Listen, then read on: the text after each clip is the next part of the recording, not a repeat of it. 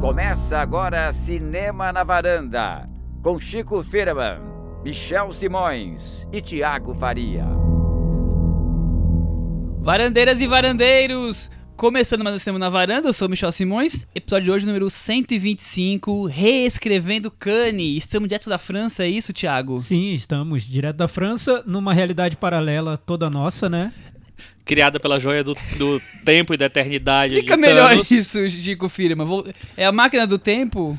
É o seguinte, no, no episódio passado, os varandores ganharam uh, sua, na sua luta contra Thanos e conseguiram a joia do tempo. Voltamos no tempo para reescrever a história. Não gostamos dos prêmios de Cannes do ano passado e vamos dar tudo de novo.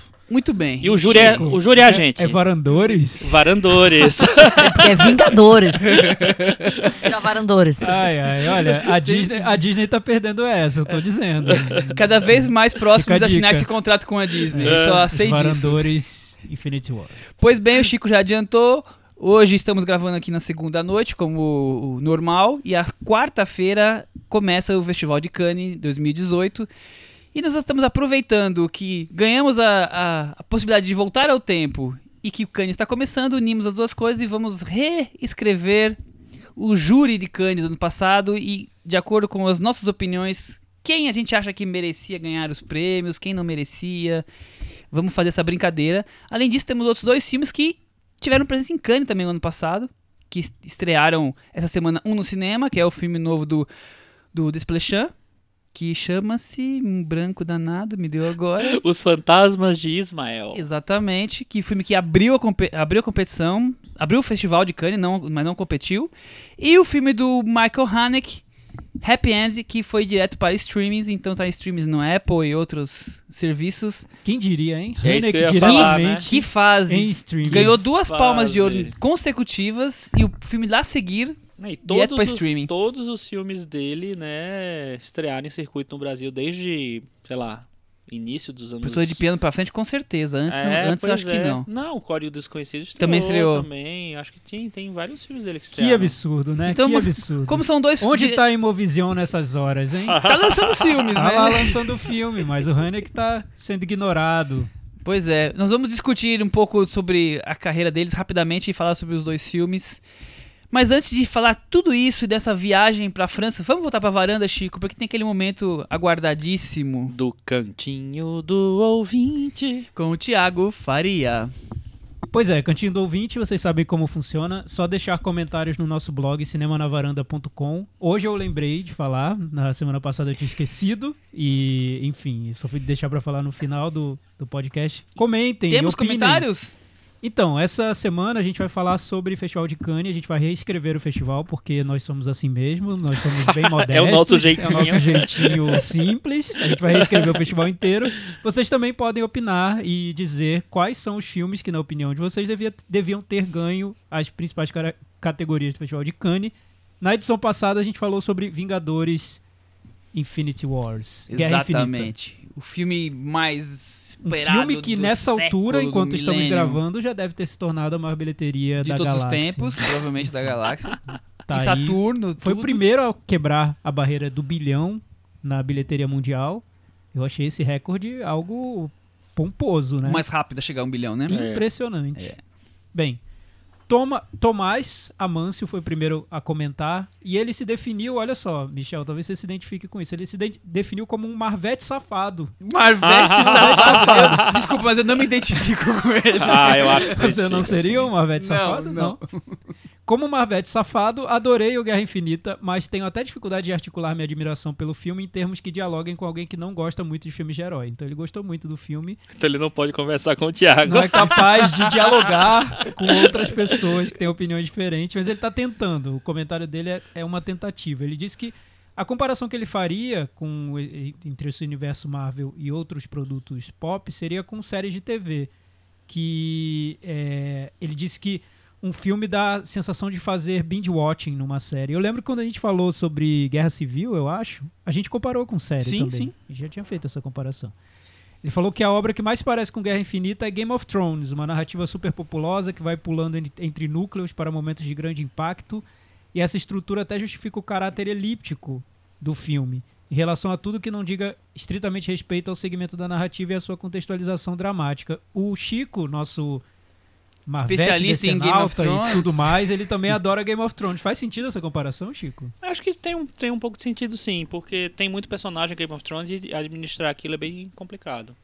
Aí ele termina dizendo, nesse sentido, concordo com o Thiago que o filme aponta para um futuro possível. Nesse sentido, aponta. Não sei como ele concorda comigo, mas enfim, concorda de alguma maneira, que aponta para o futuro do cinema do entretenimento, com essa opção pela abrangência capaz de agradar a diferentes gostos e públicos. Só discordo que isso vá eliminar a figura do diretor, já que trabalhos do Taika Waititi e James Gunn, em Thor Ragnarok e Guardiões da Galáxia, foram essenciais para construir os tons que os irmãos Russo emulam nas sequências com esses personagens.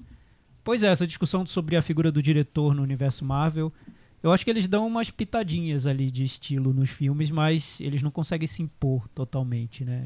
Eu tava até dizendo na resposta que eu deixei pra ele que eu não consigo ver hoje um Tim Burton se apropriando de um filme do universo Marvel e dando a cara dele É, totalmente. São Acho várias, acho que, acho que a gente citou alguma, em alguns podcasts passados várias exceções que a gente viu um pouco mais de, um- de uma visão autoral dos diretores. A maioria acaba ficando dentro do- de uma cartilha, pelo menos eu vejo dessa Eu forma. acho que mais do que uma cartilha, é- eles têm que entrar. É como se fosse um grande filme, né? É, fosse um grande filme todo o universo Marvel e eles têm que seguir um pouco Sim, sem dúvida. esse filme. Então tem alguns momentos que dá pra, sei lá, criar uma coisa um pouco mais diferenciada, como se- eles fizeram no Guardiões da Galáxia, mas é mais difícil mesmo. E Chico, olha só, a gente tem é, varandeiros aqui que adoraram o filme, então estão todos do seu lado, são todos hashtag Team Chico. A Luciana adorou o filme, a Fernanda também, e ela deixou aqui uma colaboração. Fernanda é, botou cinco Fernanda estrelas, se eu Prado. não me engano, no Letterboxd. Que orgulho, né? Ela deixou uma colaboração aqui para aprofundar a discussão sobre o filme. É, que ela diz que é um comentário bem adolescente, mas que acredito que algumas pessoas possam concordar comigo. Sim, a atuação do Capitão América no filme foi dispensável, mas indispensável para o embelezamento do filme. Ah, você acha, Cris? É isso que Vejam só, né? O comentário aqui do, do Leandro também foi legal. Ele falou que existe uma camada extra nos personagens de filmes de super-heróis, por eles assumirem um aspecto meio mitológico que deixa os filmes um pouco mais interessantes que a média dos filmes de ação. É, e, ela- e ele falou que o Thanos, na opinião dele, seria uma evolução do pensamento nazista clássico, representado pela Caveira Vermelha. Pelo Caveira Vermelha. E como o pensamento de que é preciso reduzir a população para garantir a sobrevivência de todos pode ser sedutor. Ele disse até que viu algumas pessoas concordando com essa ideologia do Thanos nas redes sociais. Nas redes sociais acho que encontra tudo, né? Ah, Tem até quem vota no Bolsonaro, tem tudo. pra você ver, né? que ponto... Que boa lembrança. A essa altura, Vingadores nos Estados Unidos já fez, já, já fez 453 milhões e no mundo ele está com 1 bilhão 170 e tantos e já é a 15ª maior bilheteria mundial da história. Só que essa bilheteria mundial só é meio furada porque só tem Inflação é complexo, não, e só né? tem os, o, o- o- só conta os filmes mais recentes, né? Porque o Ô, não Chico, tem essa contagem desde É, sempre. todo mas ele tem 20. potencial para virar, sei lá, o primeiro? Eu acho que vai. Sim. Ah, eu não tenho a menor dúvida que vai. Eu acho que vai. Vamos James aguardar. Cameron agora em posição fetal em algum lugar. James Cameron tá pensando, o que, que eu... Quantos vou esperar mais pra fazer pra Ó, lançar o filme Só- novo só- dele? Se a gente for, for, for pegar, por exemplo, o caso do Star Wars, né? O Star Wars fez 2 bilhões. O, Fo- o Force Awakens, né? Fez 2 bilhões e 68 milhões no mundo todo. É o terceira maior bilheteria. Perdeu pro, pro Titanic, mas o Titanic tem 2 milhões e 187, ou seja, não é tanto. O Avatar tá muito na frente, na verdade, 2 milhões e 780. Mas o Avatar era todo em 3D. Eu, por exemplo, vocês viram em 3D o filme? Eu não vi. Ah, Eu vi na cabine, foi em 2D Eu não e vi foi em 3D ótimo. Eu vi em 2D e adorei. Eu vi Pô, em 3D. adorei a projeção. Adorou o filme? E aí, Mas o- Thiago? o- Marvete, safado. Tá gravado isso, hein? Temos as fitas. Marvete safado. O- Se revelou agora, grande reviravolta. Ai, ai, ai, ai. Chico, Plot twist Conta tudo. Eu acho que o James Cameron, pra conseguir uma. Sei lá, pegar um pouco desses, desses lucros aí do momento, ele vai fazer um filme unindo os personagens do universo Cameron. Imagina, Titanic, Avatar, Estrela do Exterminador do Futuro, Lies, tudo no mesmo filme, interagindo e Meu lutando Deus, contra um vilão em comum. só. Eu acho que seria a, a genial. Adele deu uma ideia interessante. A Adele fez uma festa temática, gostei muito, muito da ideia. Ela fez uma festa temática do Titanic. Ela tava com cosplay da Kate Winslet, de aniversário E de como 30 terminou anos. essa festa, gente? Então, fiquei, fiquei um pouco assustada, fiquei um pouco assustada, mas era perfeito, ela ficou igualzinha, assim, ó. Ficou a dica aí, ó. Eu acho que tá na hora. Já pode fazer a tá na refilmagem e aí, no lugar da Celine Dion, coloca a Adele. Tá aí e pedindo pra ser convidada. com o Exterminador do Futuro, com o True Lies e com o Avatar, no universo do Avatar. Sensacional. Muito Thiago, bem. que ideia genial. Muito bem, muito a onda bem. é reunir todo mundo junto no mesmo filme. E o True Lies eu acho que tem que ter a Jamie Lee Curtis. Até porque o, o- o Arnold Schwarzenegger já vai ser o Exterminador do Futuro, né? Esse Tô- foi o Estou cantinho. sem palavras depois desse cantinho do Esse ouvinte. foi o Cantinho do Ouvinte. É, deixem seus comentários lá no nosso blog cinemanavaranda.com, no Facebook, no Twitter. A gente tem recebido muitos comentários das maneiras mais imprevistas. Inesperados né? possíveis, exatamente. Isso aí. Estamos nas redes sociais. Queria mandar um abraço, sempre que tem um maratonista da varanda, eu mando um abraço pro Ricardo Rocha, que tá ouvindo e curtindo desde os primeiros episódios. Então, bem-vindo, o novo filho da varanda. Aliás, é, Michel, como tá nossa votação da Cinemateca na varanda? Como tá, Terminou? não, como- Acabou? Acabam de encerrar as, as Oh, votações. acabou. Quem votou, votou. Quem não votou, só no mês que vem. E olha Só lá. no mês que vem. E que filme ganhou? E o eleito foi Vidas Secas de Nelson Pereira Vidas secas. O pessoal tá. Aguardem que vamos falar de, de cachorro-baleia e todo, todo É mundo isso leu aí. Vidas Secas, né? Mesmo vamos saber, não vamos viu. saber, nossos Então- varandeiros engajadíssimos. Varandeiros que não viram ainda, ve- vejam essa semana ou na próxima, que em breve... Tem onde? Tem dica de onde assistir? Vai passar na tela quente? Alguma coisa Sabe assim? que todos os filmes das produções estão no YouTube? Opa, ó, perfeito. Mais fácil perfeito. impossível pra Exatamente. quem não tem... Eles foram todos remasterizados, foram lançados numa, numa caixa bem, bem bonita. é, até esqueci quem foi que lançou essa caixa, mas assim, tem essa caixa em, em- em vários lugares. É uma caixa enorme, com todos os filmes dele. É, então tem cópias muito boas de. É, eu acho que vira e mexe eles estão todos. passando no Canal Brasil também, mas É, o. YouTube, eu fui informado que estão todos por lá. Você foi Então, olha, né? é. Você tem, vocês têm tempo pra assistir ao filme, se vocês ainda não viram, pra entrar nessa discussão Ou pra com a rever, varanda. né? Isso. A gente vai falar so- Nós- sobre ele num dos últimos Um dos programas. próximos, esse mês ainda estará Isso. escalado, ainda não decidimos em qual. E um abraço também para o nosso outro ouvinte, o Alex Fernandes, mandou uma mensagem super legal pra gente hoje. É, então, um abraço, Alex. Continua ouvindo a gente. Estamos aí. Vamos começar com o júri. Nossa querida presidente Cris vai abrir os trabalhos. Vou fazer o que eu faço de melhor, que é ficar aqui quietinha vendo o circo pegar fogo. A gente tá indo agora pra Cannes, pegamos o voo lá pra França. Cris já- está com o chapéu dela e o óculos escuro, com o vestido... Temos nossas credenciais. Claro. Não fizemos nossas selfies, porque não pode Não mais pode fazer. Está mais fazer proibido, selfie, não pode proibido selfie em Cannes. Nossa, isso aí foi muito triste. Voltamos Desligamos nossos tablets da Netflix, porque também seria uma heresia levar Netflix pra lá. Demos um golpe e derrubamos Pedro Almodóvar da presidência. E colocamos agora, esse ano, é, ano passado não, mas esse ano é só a gala, né? Não tem mais aquela sessão que tem de manhã, fotocall de manhã, nem sei se tem um Do- fotocall ainda, é, mas, mudou radicalmente, mas né? a parte da manhã, que todo mundo ia com aquela... Não tem jornalista, a sessão da imprensa, né? Sessão da É, imprensa a não imprensa tem. vê ao mesmo tempo que Exato. os convidados. Exatamente, só tal. gala. Pois bem, então acho que antes da gente começar, vale comentar, não que nós vamos seguir exatamente as mesmas regras, porque senão vai acabar nunca isso aqui, mas as regras para a votação do júri são as seguintes. Primeira coisa, o voto é secreto. Ah, o voto é secreto. O voto é Como a gente vai fazer voto secreto aqui? Então, não vamos fazer. Tá Acabei de querendo falar inventar. isso. Nem começou, a gente já tá infringindo as regras. Ai, meu Deus. Pelo amor de Deus. As decisões são tomadas por uma maioria absoluta, tem segundo turno, a coisa vai por votos até não acabar mais. O presidente do júri e o diretor do festival. É no- por isso que dá essas merdas. É, por isso. Não É votam. por isso. Esses são os, O, presi- o presidente, quem não E vota? o diretor do, do festival, que é Ah, o Thierry, tá. o Thierry não, não votam, mas também metem o bedelho em tudo, com certeza. Então essas regras, não- porque não, não vamos, não vamos fazer essas. Nós vamos participar das outras, que são as Ah. mais famosas e que dão mais, digamos assim, confusão. É, os filmes só podem ganhar um prêmio. A palma de ouro não pode ser dividida. Então são duas coisas importantes. Já pôde, né? Já pôde no Ah. passado, já teve do- dois casos, dois anos em que houve dois ganhadores da Palma. vez que acontece alguma coisa, eles vão lá e tentam fazer uma regrinha pra não acontecer mais isso. Então a palma não pode ser dividida. Os prêmios, os- cada filme tem que ganhar um prêmio, quer dizer, cada prêmio só pode ser pra um filme. E nos casos de o prêmio do júri e roteiro, também pode se dar um segundo prêmio de interpretação masculina ou feminina, se por assim conve- convier ao festival, ao então, júri. peraí, deixa eu entender. Então, só pode dar dois prêmios Pra um um, se um, pra um filme se o, o filme ganhar ou o prêmio do júri ou um prêmio de roteiro. Aí ele pode dar um de ator. de atriz. Exatamente. Resumo é isso. No, nos, nos outros casos, não.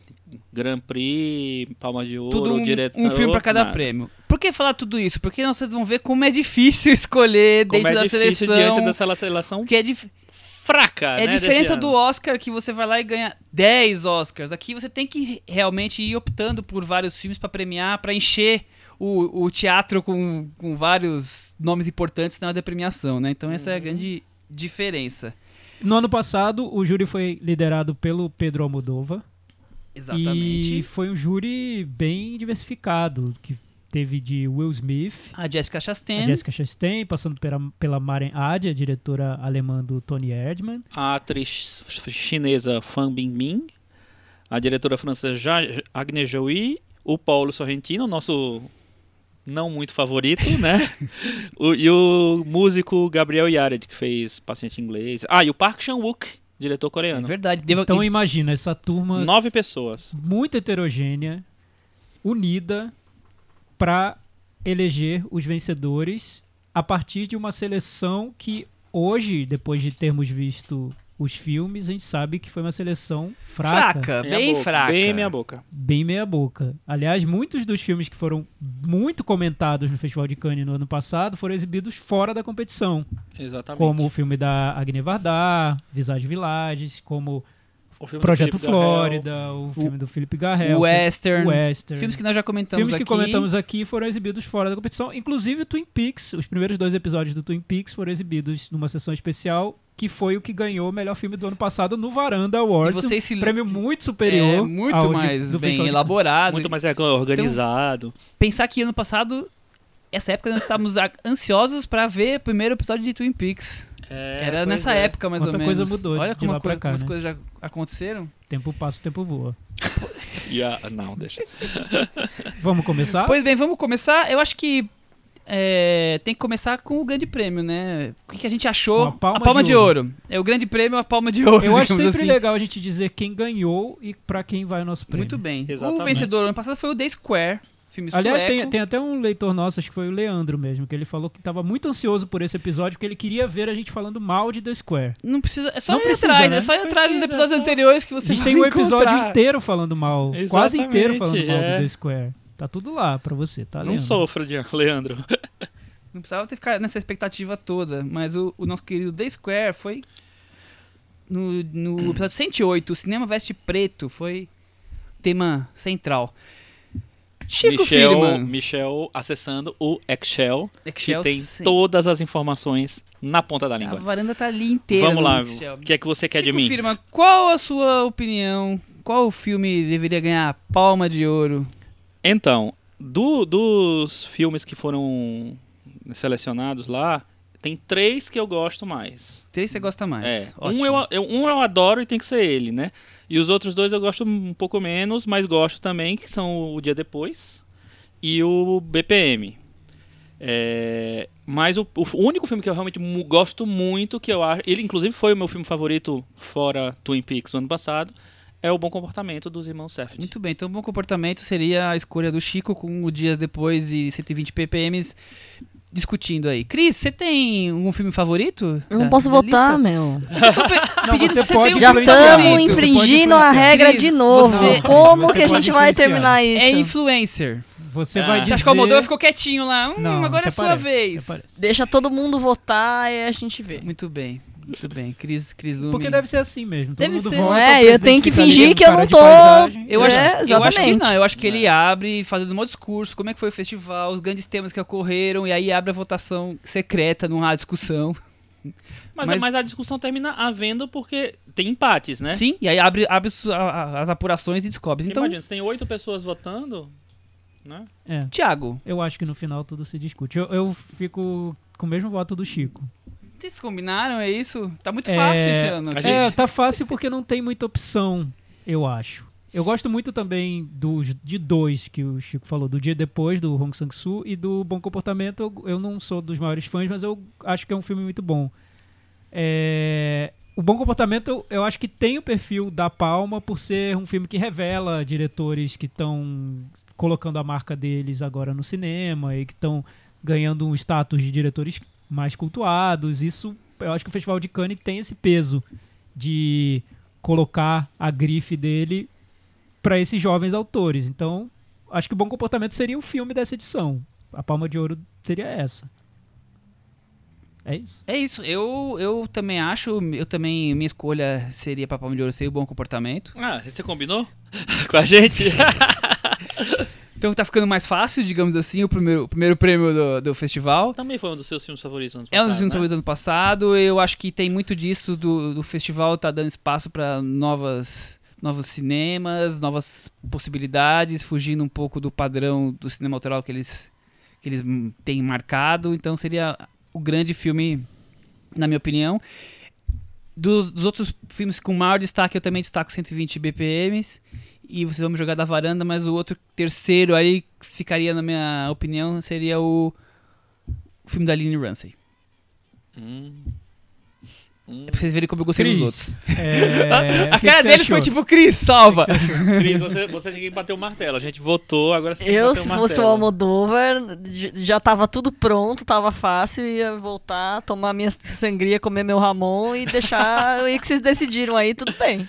Então a palma de ouro da varanda vai para o bom comportamento dos irmãos Safdie. O que faz com que ela seja inelegível, ele seja Para inelegível para, outras- os outros prêmios todos. Exato. Ou é, seja, pois é. O que- complicou um pouco. Eu, eu acho que o Bom, Bom Comportamento, curiosamente, ganhou nada, né? Ganhou um prêmio Não. especial de trilha sonora fora É. dos prêmios júri oficiais. principal não ganhou o júri nada, é. ignorou o filme. Nada. Porque o que eu acho é que é um filme que ele ganharia se o critério do júri fosse simplesmente o cinema, um critério mais formal e não um critério temático. Eles, eles, acho que eles pensaram muito nos temas dos filmes e não tanto no que eles tinham a apresentar como cinema. Fora que tinha. Tava começando todo o movimento que depois foi batizado de Me Too e tudo mais, da questão feminina, que começou forte al- ali. E, mas também a questão do- dos grandes temas, né? E o Bom Comportamento não tem um, um grande tema, ele tem um grande cinema, digamos assim, um jeito de fazer filmes, né? É, o- e, e engraçado que o, o- você citou o Me Too, e o Me Too realmente teve prêmios, né? A Sofia Coppola ganhou o prêmio de melhor direção. E teve um prêmio especial para a carreira da, da Nicole Kidman, que estava presente com quatro filmes na, no, no festival. É, todos na competição, não, né? Não, não eram todos, não. Mas, mas tinha na competição o, o, o, O filme da Sofia o Coppola filme era da da Sofia competição. Coppola e o outro do do Lantimos também lá Também. ela tava lá na competição. Então tinha mais tinha mais quatro filmes, então ela ganhou um prêmio especial meio que pela carreira e tal. Então foi a maneira de- Cannes dar a sua cota para o para o movimento que estava crescendo, estava surgindo ali na, naquele momento mais ou menos, né? Mas ao mesmo tempo, vendo a seleção, dá para entender um prêmio para um filme que eu não acho tão bom. Eu acho que ele, que ele é bem dirigido, mas eu acho tem muito, muitos questionamentos em relação a ele, que é o filme da Sofia Coppola. Porque ele é melhor do que muita coisa que concorreu. Mas, é- mas é, é, nós temos uma lista de, sei lá, 19, 20 filmes, nós temos que escolher entre eles, então, tipo, É. nem todos os filmes que a gente vai a premiar, a gente acha que realmente são bons, mas são melhores comparados com os outros. Esse é o arranjo e, a- o legal da brincadeira, né? Que você escolher filmes que não são Uhum. tão bons assim, porque a seleção assim determinava. Bom, acho que batendo aqui, é, como é que eu vou dizer assim, peneirando o que a gente discutiu, temos pro Grand Prix, que seria o segundo filme- prêmio mais importante, o filme do Dia Depois e o filme o 120 BPM. Acho que são os dois filmes com mais destaques aqui entre nós. Tô, tô certo? Sim. Agora nós sim. temos que chegar num acordo qual seria o, o segundo prêmio. Cris, você tem alguma opinião sobre ambos os filmes? Como assim, Cris? Tem que manter a minha presidência, gente. Vocês já estão Você- querendo me você tá- derrubar dessa você- presidência. Cris, você Pelo amor tá. de Deus. As Você, pessoas reclamam que tem uma mulher que não fala aqui. Cris, você tá Não sendo. tá na regra, não você pode. tá sendo uma rainha da Inglaterra. Exatamente. Você tem que não colocar seu pode. bedelho. Mete o bedelho. Não pode, Não, tem que então tá. fingir. Ó, que mas não uma é coisa que eu acho é o seguinte, é o A gente vai escolher o Grand Prix agora e o próximo se- será o de direção. E o de direção é uma coisa muito personalizada, né? O trabalho que o diretor fez também. Eu acho que a gente tem que pensar nisso.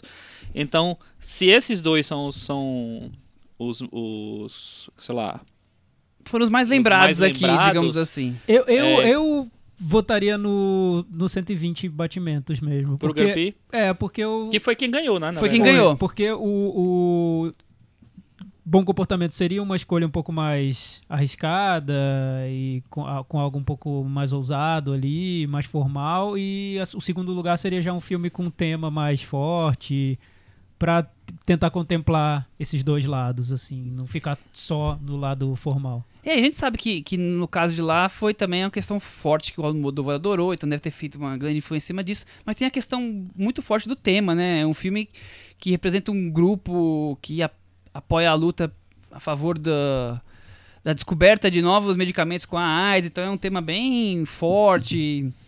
É, eu acho que Eu- o formato do filme é interessante. eu acho ele também, bom né? mesmo. Eu acho também ele bom. É, eu, não- eu não me, me empolguei tanto quanto várias pessoas gostaram, acharam um, um mega filme. Eu acho um filme bom. É, eu, e eu acho que tem uma assinatura de direção ali também. Mas também no Hong Sang-soo também acho que tem uma assina- assinatura muito forte de direção dele. Então tá, eu também voto no 120 para Então, pro Grand Prix. tá, tá eleito aí o Grand Prix para 120 batimentos por minuto. E aí a gente fica com essa situação de diretor, que seria o terceiro prêmio, mas também já temos o prêmio do júri aqui, Que é o quarto. que seria prêmio, o né? quarto prêmio, o terceiro filme, mas o quarto prêmio. Sang-Soo tá pintando. Eu não gosto do filme Sang-Soo, como eu não gosto da maioria dos filmes do Sang-Soo. Mas eu gosto do roteiro do filme do Sang-Soo, então eu acho que ele tem alguma coisa mais interessante do que os, os filmes dele, que são sempre a mesma coisa. Como eu falo sempre, o Thiago quer me matar. E, mas isso quer dizer que você tá votando no Sangue Quer dizer que eu não tô voltando o Sang-Soo pra direção, mas eu estou vendo que não vai ter como escapar o Sang-Soo de um desses dois prêmios. Não sei. Mas quem seria ver. o seu prêmio de direção, Michel? É, você tem que votar. Lini Ramsey. Eu acho que a melhor coisa do filme é, é a questão da narrativa dela. Mas eu sei que eu Não sou voto vencido. eu sei que eu sou voto vencido, mas Não eu tenho que. compro. Eu, eu até tenho que acho que, expor. esse filme é melhor do que, o, do que os outros filmes dela. Eu, a- eu acho que é um pouco mais interessante, mas eu acho ela muito. Eu voto no Sang-Soo também. É, eu, eu até gosto da Sofia Coppola ter ganho, porque eu acho que ela tem uma marca e é coerente com o que ela fez. Só que comparando com os filmes dela, esse eu acho que tá longe do que eu acho. Até o Somewhere eu acho, como direção, um filme muito mais eu forte. acho bem melhor. É, eu também. E, mas, por outro lado, o do Sang-Soo eu também não acho o, o que tá entre os melhores dele. Eu gosto do filme, mas no- eu acho que ele tá numa fase da carreira. Ele lançou três filmes no ano passado. Os dois outros filmes que ele lançou, um deles foi exibido fora da competição de Cannes, que é o Câmera de Claire, apontam para um caminho da carreira dele que esse O Dia Depois já não aponta, na minha opinião. É um filme que tá mais ligado, eu acho, a uma fase um pouco anterior do cinema dele. Ele é até mais rebuscado visualmente, enfim.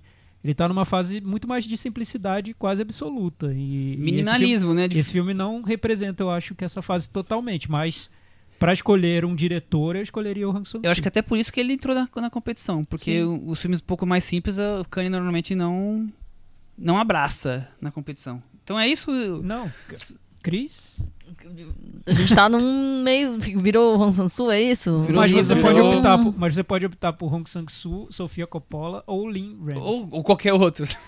Eu, não querendo arrumar problema pra mim, ia manter a Sofia Coppola mesmo. Porque alguém ia falar que Kanye é machista, verdade. que não sei o Acho que quê, tem blá esse blá aspecto blá. político também do É, prêmio. A gente não pode isso, né? Na desconsiderar... minha cadeira, eu ia manter a Sofia.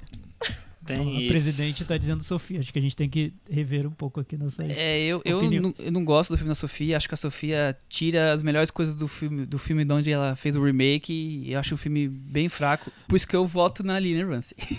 Nossa, linda. Eu, Então eu vamos na maioria simples aí, que já deu, e é isso aí. Mas eu tô, tô tendendo a mudar pra Sofia também. Então Olha vamos só, mudar você junto. Tá me só. convencendo, Então vamos mudar junto, vamos mudar junto Sofia. também. Vamos tentar arrumar outra coisa aí pro Sansu até o fim da noite. Vamos pegar um... Tentar deixar o Hong Sang-soo ali na geladeira um pouquinho. Ai, meu Deus. Quer deve que- ser assim lá em Cannes também, né? Ah, com Coitado, o certeza cara que é quase assim. ganha o prêmio de direção, mas de última hora perde. De, de, Ele foi de última hora ganha de efeitos Por uma, visuais. questão, por uma questão política. Kanye não tem mais aquele grande prêmio técnico, né? Que eles to- to- todo Eu- ano tinha um, né? É, fica a liberdade para pro júri definir se quer dar uma que que participação. eles Mas eles abriram a mão desse prêmio já faz alguns Os anos, últimos né? júris abriram mão, não quiseram a Ah. contribuição artística como É, se bem é que né, a gente tá né? com dificuldade de fazer esses prêmios aqui, imagina o outro. Mas tudo bem. Então, Então, definimos que Sofia Coppola com. Sofia Coppola Como é que chamou o filme do Brasil, The Beguiled? É... o estranho, o que nós Estranho amamos. que nós amamos. Melhor direção em. Cannes. Cris já tá feliz que já emplacou. É isso aí. E Canaranda. Presidente Cris, influencer. Aí temos Acho o prêmio que do júri. O prêmio do júri vai ficar com o Sang-Soo, então. É isso. E tem o roteiro, né? Sang-Soo ficou com o prêmio do júri, que O- no original foi pra o russo Loveless. É o Sang-Soo Exatamente. que vai ficar com o prêmio do júri? Olha, eu, Eu tô eu perguntando, acho eu tô que- achando que difícil. Vai ter outro filme aqui. Vai sobrar algum Eu filme pra gente votar em filme. roteiro? É, o roteiro, é isso que eu ia falar. Porque Vocês não gostaram do roteiro? Tem um roteiro, né? Mas Tem qual um- é o grande outro filme? Eu não, não tenho um grande outro filme, mas tem filmes menores que a gente talvez possa considerar. Eu pensei agora um filme que eu não gosto tanto, eu queria ter gostado mais, que é o Okja. É verdade, é verdade. Eu Ah, engasguei agora. Não, aí vocês querem me derrubar, né? Porque a gente vai premiar a Netflix, eu vou. me Olha, a ajuda, eu não vou tá ser deposta. muito dessa ideia de premiar a Eu Netflix. ser deposta se a gente premiar a Por Netflix. uma questão política, a gente deve ignorar Netflix ou trazer a Netflix? Não, e voto se eu tô a representando o. Almodóvar, eu tenho que bater o pé aqui. o Almodóvar né? fez Então- isso, mas nós voltamos atrás porque a gente não concordou. Então a E gente Cris pode fazer o que é a gente Almodóvar. quiser. Cris, você é mais aberta a Netflix ou, ou Eu tenho minhas dúvidas, vamos ver se a gente arruma outra coisa. ó, Bom, eu vou, vou, vou apanhar de vocês, varandeiros, mas eu fico entre Em Pedaços e Em Sem Amor. Loveless. São filmes que eu acho medianos e os outros eu acho muito ruins. é o que tá. A peneira, é o que tá sobrando.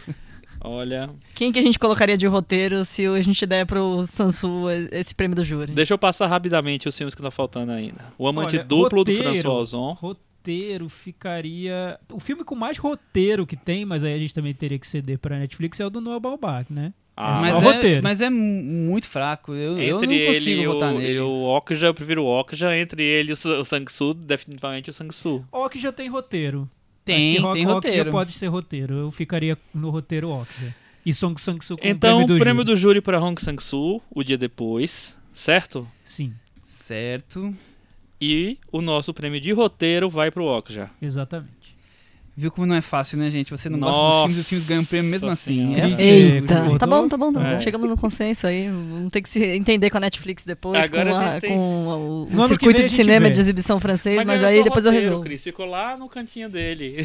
Com isso, fa- restaram apenas os, Os prêmios, prêmios de ator e atriz. Exatamente, ator e atriz. A gente não pode premiar nenhum. nenhum a- O, é, o dia depois e o Okja podem dar prêmios de atriz e ator, Ah, é como também filmes que não ganharam nenhum prêmio podem também ganhar esse destaque.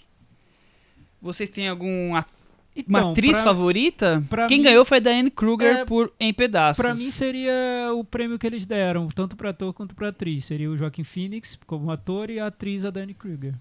Eu posso lançar um, no- um outro nome para melhor lançar. ator? É, eu gosto muito do Barry Keoghan, que é o ator, o menino lá do Sacrifício do Servo Sagrado. É verdade, ele ele, tá muito bem bom. no filme. É a única coisa boa, inclusive, do filme, eu acho. É, Eu, eu. Meu voto é pro Joaquim Phoenix, mas também gosto da interpretação do Vincent Landon no Rodin. No Rodin. que é um filme que foi detestado, eu não detesto, Ou mas seja, eu gosto Michel da tá aqui bem na dele. contracorrente Eu da, do sou o nosso contrário, né? Vocês perceberam que eu vim aqui pra causar, né? Ficou claro, né? Eu queria muito tirar esse prêmio do Joaquim Phoenix, mas não consegui, eu Ô, acho. Cris, então, mas eu gostei da ideia do garoto do, do Servo Sagrado. Podia, né? É uma surpresa, é uma revelação, né? Um prêmio novo. É porque Que agora tal? que a gente já premiou o, o bom Tem uma- comportamento, não tem como tem uma premiar o outra- Robert. Pattinson, né? Tem então uma outra fica solução, essa, É, o pode- fica essa tristeza. Pattinson. A gente pode. Eu também, era o Robert Pattinson, era o meu prêmio disparado. Ele ganhou a Varanda Awards, né? Era, Ganhou. era Ah, fácil, ele, ele né? foi o melhor ator da Varanda Watts, né? É, tem outros nomes que eu, que eu eh, listei aqui. Que é o ator. O, eu esqueci o nome dele, é Klaus alguma coisa, sei lá, do The Square. Que eu Sim, acho ele bom. também é, é ok. E tem Louis Garrel fazendo Godard. Ah, Não, não, não, não, Eu não. me recuso. Ai, ai. E- então, esse eu me recuso. é, é, tá, a gente tá entre Joaquim Phoenix e o garoto do Servo Sagrado. É isso, vamos fazer uma votação Vamos simples uma pra ver como é que fica, simples, Cris? Acho que a. Cris vai definir. Quem vai pro paredão, Cris? Então vamos de novo, retoma aí, repassem aí. O seu voto Eu qual vou é? votar no garoto do Servo Sagrado. Joaquim Phoenix. Eu vou votar no Surf Sagrado também. Eu vou voltar no que não é o Joaquim Phoenix. O Ah, ganhou. Qual o nome do nosso premiado? Barry? Keoghan. Barry Keoghan. Parabéns, Barry. E fez Dunkirk também, então ele tinha um longo tem um Ah, ele futuro. fez Dunkirk, é verdade. Vocês estão vendo como é que funciona o júri. É mais ou menos. É um pouco pior que isso, tá, gente? São mais pessoas. O Causando prêmio de mais atriz, o, o Michel vai tentar emplacar alguma atriz do filme da Lynn Ramsey ou? Não- A menina parece pouco, né? Vocês viram que eu tentei placar essa menina? Não, poder pode, Ramsey né? em todos os cantos. É, Uma coisa que a gente estava discutindo nada. aqui antes é que o- o- os prêmios de atuação nem sempre vão para os protagonistas. Então. Normalmente sim, mas nem sempre. Normalmente sim, mas, não, mas nem sempre. É, então. Mas tem outra pessoa sem ser Danny Kruger?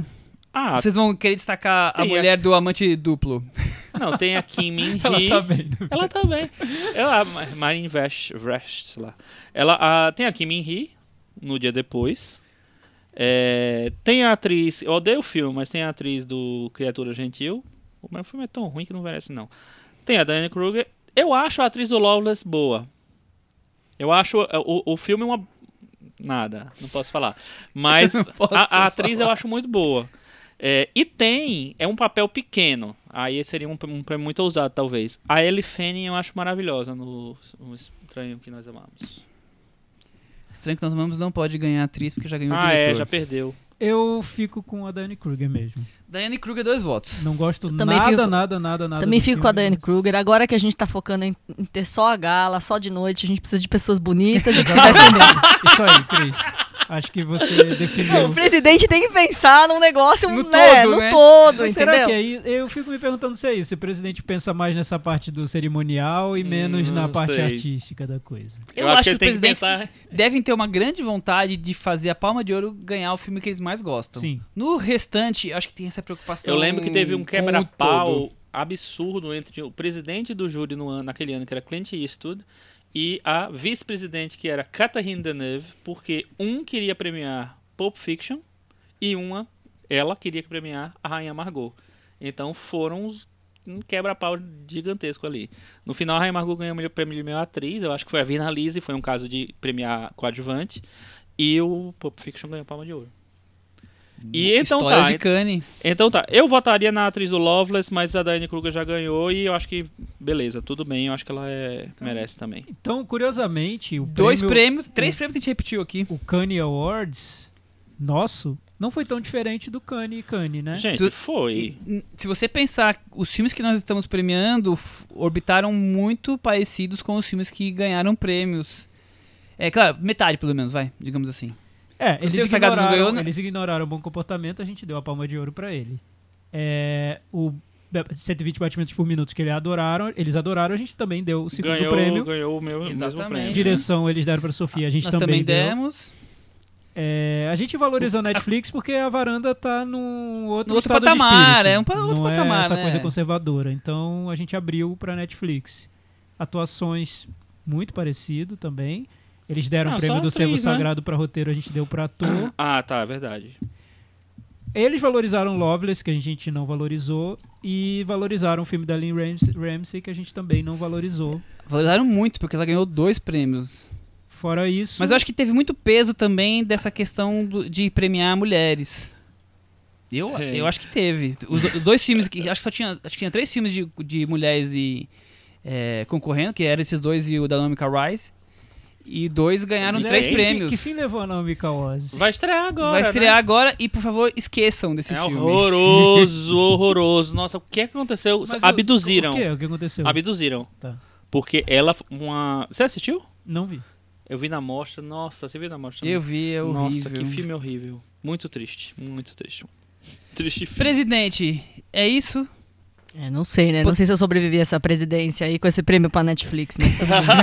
É, Cris, na, na coletiva de imprensa do dia seguinte, Como é que eu vou falaria? explicar? O que, que eu vou dizer lá em casa? O que, que você falaria?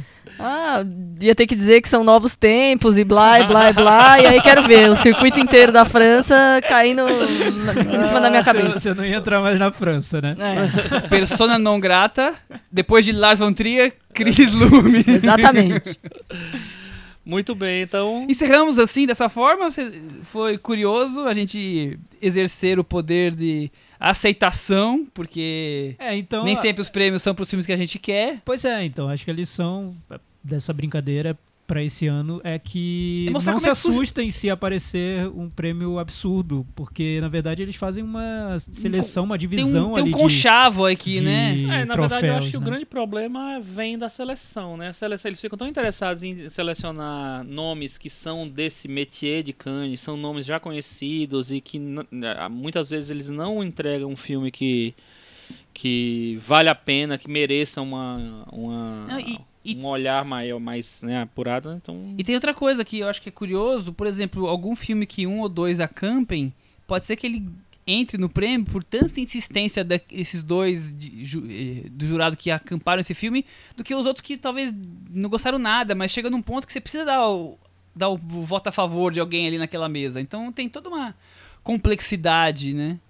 Do que simplesmente escolher o melhor e partir pro próximo que é o melhor. É, eu imagino que um jurado mais, digamos, carismático, como, sei lá, um Paulo Sorrentino, deva acabar ofuscando cinco outros jurados que preferem ficar na deles e, rainha né? e seguir logo pro coffee break, né? Eu acho que varia muito, depende muito do- da composição eu acho desse- que varanda muito. Varanda. Varanda É. muito, muito É. bem. E eu acho que alguns presidentes se impõem mesmo e definem que o filme que vai ganhar é aquele e aceitem que dói menos. Eu acho que tem isso também. E, e deve ter outros que eu quero acabar logo, então É, tem vai isso. aí mesmo. E... Porque o prêmio fica associado ao nome do presidente, não tem jeito. A Hoje gente ficou, lembra é. do presidente do júri, a gente não lembra do, do restante do júri. Eu acho que o presidente se impõe sim. Viu, presidente? E nesse ano a presidente é a Kate Blanchett. Kate Sim. Blanchett esse ano. Vamos aguardar o que vem e, por aí. E a- o- dos nove jurados, cinco são mulheres. A, me- a maioria dessa vez são É, mulheres. A maioria mulheres. Mas só tem três filmes de mulheres dirigindo, né? É, tem esse problema, né? Tudo bem. Será que a palma vai para uma mulher ou não? Vamos aguardar dentro de aqui duas semanas. Aproximadamente. Tá complexa. Vamos falar do filme que abriu o Festival de Cannes ano passado? Vamos Foi a lá. grande abertura, um momento maravilhoso para reunir as grandes estrelas do cinema francês da atualidade para um filme que nem é tão grande assim. Arnaud Desplechin, primeira vez que nós vamos falar sobre o cinema dele aqui na varanda, é um diretor que acho que na média a gente gosta bastante. Dirigiu Reis e Rainha, A Sentinela, O Conto de Natal, Três Lembranças da Minha Juventude, Este- Esther, Esther Khan. Khan. Esther Khan, eu não vi, então fiquei na dúvida do nome. que mais? Jimmy P. Jimmy P. é Que foi lançado no Brasil como terapia intensiva Nossa, nos streamings.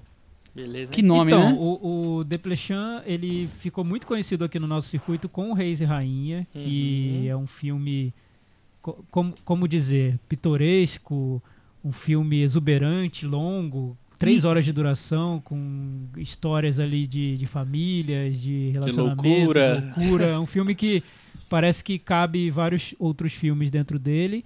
E essa é um pouco a marca do cinema do, cinema dele. Desplechin. Ele é um diretor que eu acho que ele funciona mais no caos que na ordem, né? Ele gosta que os filmes dele sejam caóticos. Eu gosto dos filmes irregulares dele. Porque acho que a Todos, irregularidade, quase, é, a irregularidade do cinema dele tá, tá nas virtudes. Ele sabe tratar bem as irregularidades da vida. Por mais que às vezes exagere, como, Irregular, como é o caso. Você, quis dizer. Não é coisa muito sentido- quadradinha, uma coisa Ah, mais solta, sim, mais com certeza, abstrata. certeza. É difícil ver um filme quadradinho Não tem, dele, é. né? Eu, eu vi uma entrevista dele sobre o Fantasma de Ismael, que é o filme que a gente vai comentar hoje, e ele disse que a intenção era comprimir várias histórias, vários filmes, vários estilos dentro de um filme só. É, tramas que se contradizem, personagens diferentes e formar um todo muito caótico, e era essa a intenção dele. Ele queria que o filme simplesmente acontecesse como é a vida. Então foi o que ele falou sobre, Que é sobre um esse pouco do filme. resumo do cinema dele, né? Um conto de Natal, uma reunião de família num, num dia de Natal que é toda cheia de idas e vindas familiares. Quer dizer, os filmes deles são. Mas o curioso pegada, dessa né? fase dele, que começou no filme anterior, que acho que no Brasil chamou Três Lembranças, Da, Da, Da minha minha juventude. é, em inglês é My Golden Days, é, remetia a um outro filme dele. E esse filme novo também remete a filmes, a histórias anteriores, personagens que ele já fez. Ele disse que isso é inconsciente. É, o processo dele de criação é muito instintivo. ele não define muito bem esses parâmetros, deixa as coisas acontecerem e aí os filmes dele acabam retornando sem que ele queira. Eu me pergunto se essa autorreferência que ele tá fazendo nos últimos dois filmes não é um pouco de bloqueio criativo, de não saber para que lado ir e ele tá se autorreferenciando, porque o Três Lembranças fala muito com o cinema dele dos anos 90, enquanto que o, esse filme agora fala muito com Reis e Rainha. É um, é um filme que tem um, um, digamos assim, um duplo. O personagem do Machoka Amalric tem o mesmo nome e sobrenome do filme do Reis Ah, e Rainha. Também. É um- só que não é o mesmo personagem, porque ele é casado com outra pessoa, ele- lá ele era músico, aqui ele é um cineasta, então não é a mesma pessoa. Mas tem as mesmas características daquela coisa meio maníaco-depressiva. Cé- né, não entendo. Eu, eu- o que eu acho é o seguinte, assim, quando você falou que o, o gosta dos, dessa coisa irregular dos, dos filmes dele, eu acho que isso está em todos os filmes e às vezes ele consegue produzir uma coisa mais concreta em cima disso e às vezes não. Eu acho que no Reis e Rainha eu- ele consegue muito bem administrar toda essa confusão, os personagens que a gente não sabe direito para que lado eles vão na, na cena seguinte, assim, eu acho que ele consegue isso. No nesse filme novo, eu acho que não. O, o Três é, Lembranças de- da, da Minha Juventude, eu não, não é um filme que eu gosto muito, não. Eu acho um filme mais. Eu gosto bem, eu, Eu, acho, que ele... acho, acho interessante. Mas esse filme eu achei extremamente chato. Eu achei que ele não conseguiu dominar essa coisa de, de várias linhas narrativas, de coisas de, de tentar amarrar a coisa da ficção com a realidade. Com, eu achei que ele se perdeu completamente. E ficou meio que é, entrando numa coisa de discussão mais existencial que não funcionou. Pelo menos pra mim não funcionou. Deixa eu trazer a sinopse e a gente continua Ah, do, verdade, Chico, nem- nem- Chico já começou. Cineasta, Ah, tá. Mathieu Marrique. que é o Ismael, vive de cama em cama desde que sua esposa A Marion Cotillard. foi dada como morta após 20 anos desaparecida. Eis que quando finalmente encontram uma nova história de amor com Charlotte Gainsbourg. sua esposa ressurge, Thiago. Pois é, é só Quantos uma. anos depois? Muitos. 20, é mais de 20 só anos depois. Um, o que, que o. Michel narrou é, é- seria a trama principal do filme, mas essa trama é intercalada por um filme dentro do filme que esse diretor está escrevendo sobre um irmão dele que desapareceu e é interpretado pelo Louis Garrel. Então, O personagem do seria- filme. É, o personagem do filme. Então seria uma trama paralela que, falando agora aqui na varanda sobre o filme, vocês podem ficar com a impressão de que é algo que aparece de vez em quando, mas não, ele está pontuando o filme inteiro e aparece muito no filme, esse filme dentro do filme, Uhum. alternando com essa trama que seria a principal.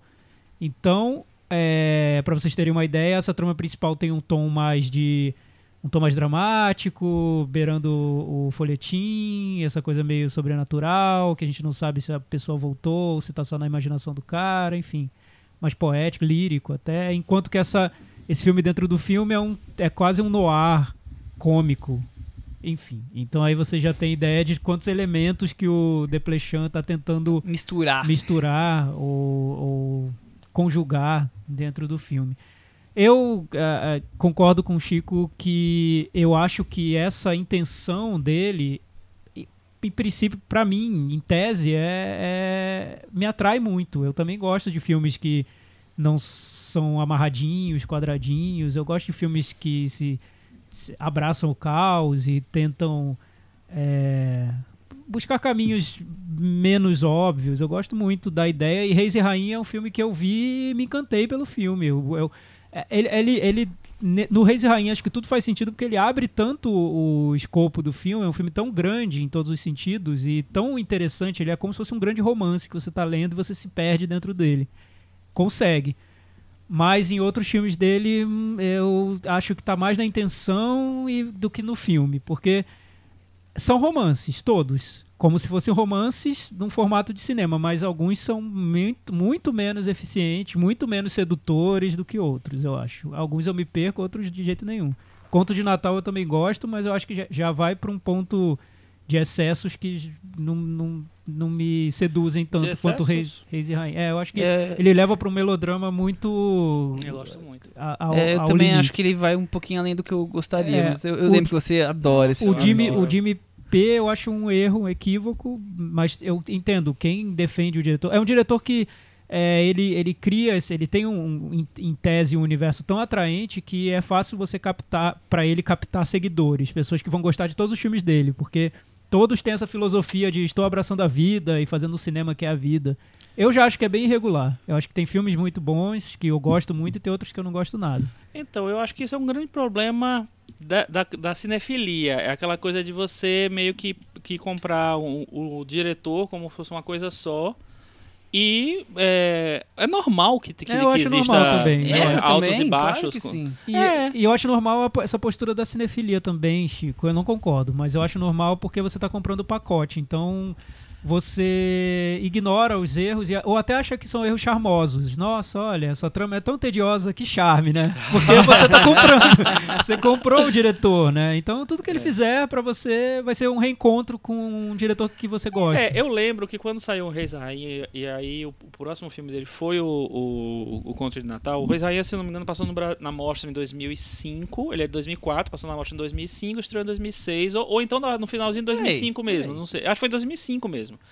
É, eu, foi, um dos, foi um dos meus filmes favoritos daquele ano, e virou um, assim, eu, nossa, eu quero ver mais coisas desse cara. Quando ele fez o Conto de Natal, que eu gostei muito também, foi tipo três anos depois, é, eu disse assim, nossa, um dos meus diretores favoritos da atualidade, né? Acho incrível tal. Acho que muita gente pensou assim. É, e- mas só que depois os filmes dele, eu hum, não consegui entrar tanto nos filmes dele. Ele fez um, um, um longa documental que foi sobre a casa da, da família dele. É horrível. mostra, A amada, eu Amada. acho horrível. Cha- um filme que cha- só devia bem mostrar pra chato, família tal. dele e fica guardadinho. é chato mesmo. E aí o, o- veio com o Jimmy P. O, o Três Lembranças eu acho interessante. E esse eu não acho que funciona. É, o Reis Rainha estreou em dezembro de 2005 e ele Ó. competiu em Veneza. Competir em Veneza. É. O que eu acho curioso no, no Reis e Rainha, e aí faz, transporta pra esse também, é que no Reis e Rainha é o personagem da Catherine Deneuve como a, a rainha e vários homens orbitando à sua volta, e aí surgem essas histórias que, como o Thiago falou bem, vai para um leque que vai escapando, inclusive, dela, mas estão ali orbitando de alguma forma.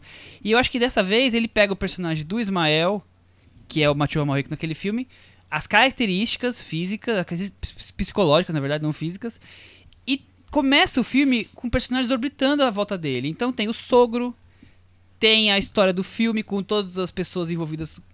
No filme, que tá lá o, o que é sobre o irmão dele, com, que tem o Garrel, tem a nova namorada, e aí eis que surge a. ressurge, e aí não sabemos aí como o Thiago deixou em branco, e vamos deixar se ela voltou, se ela não voltou realmente, se é uma imagem, se é um fantasma, que é o retorno da, da esposa, e aí o filme perde essa estrutura, e não tem problema nenhum perder essa estrutura, mas aí ele perde e ele se perde completamente o filme. Porque aí Então, ele é. fica rodando em círculos nessa questão do, do sobrenatural, rodando em círculos no relacionamento, perdido com as inserções do, do filme, e a coisa não se desenrola na quantidade de flashbacks desnecessários, que aí o filme volta a contar parte de como é que foi o, o romance com, a, com o atual, que é um assunto que já tá esgotado, não preciso mais voltar nesse te- tema, já aconteceu esse relacionamento, já É. está acontecendo. Eu, Ele vai ter um problema de, de engrenagens. Não, e eu, eu acho que tem um problema de concepção dos personagens. Por mais que seja baseado, inspirado, tenha o mesmo nome do personagem do Reis e Rainha,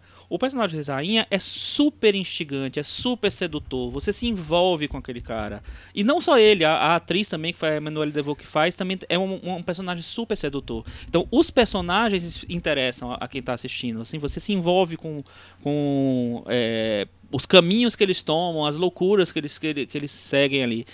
E nesse filme eu não consegui me envolver com absolutamente ninguém. Eu achei todos muito chatos, não queria ser amigo de ninguém ali, não queria conversar com ninguém.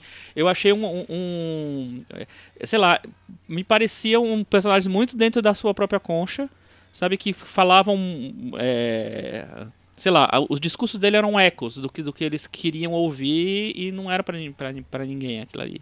Então eu tive uma dificuldade muito grande de entrar no filme. É, ainda acho que quando a Marion aparece, as cenas. O filme descamba ali, mas é, as cenas dela acho que uma, uma ou outra são interessantes. Por outro lado, tem uma cena no, no avião que resgata uma- um tema de holocausto que. que que tá fazendo aquilo no filme? Não sabe. é um resgate É, de um tema que. Pra quem gosta, é charmoso, né? É, mas Mas, não, é, casa, não Sim. orna. Sem, o, que eu, o que eu vejo, eu, eu concordo. Não, tá- eu não consigo me conectar emocionalmente com nada, quase nada no filme. O, minha opinião é muito parecida com a do Chico. Eu achei o filme um tédio infinito. Não consigo. acho que os personagens são quase insuportáveis mesmo. Personagens que eu.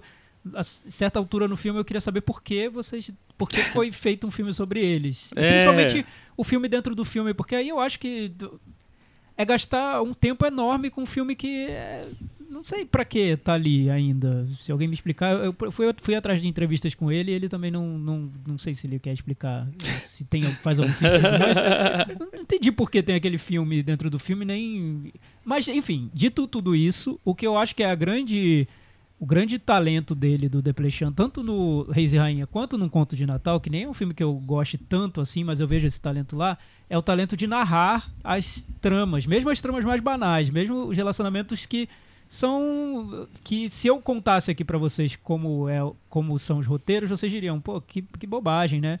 Mas eles eram narrados com uma paixão, com uma agilidade, com uma maneira é, calorosa mesmo que nos envolvia completamente. Então, eu acho que essa trama desse filme novo, Fantasma de Ismael, poderia ter rendido um bom filme se aquele diretor do Reis e Rainha ainda estivesse aqui com a gente, que eu Aqui não vendo. Vivo, é. É, eu vejo traços dele, por exemplo, no uso da trilha sonora, que é uma trilha muito eclética, que às vezes aparece um Bob Dylan, às, vezes aparece um tema mais incidental, puxando pro, pro clássico, enfim, tem, tem uma, uma miscelânea ali que me remete ao, ao trabalho dele no- nos outros filmes, mas pulso pra narrar, não vejo, é, o calor ali nas relações de personagens, nenhum.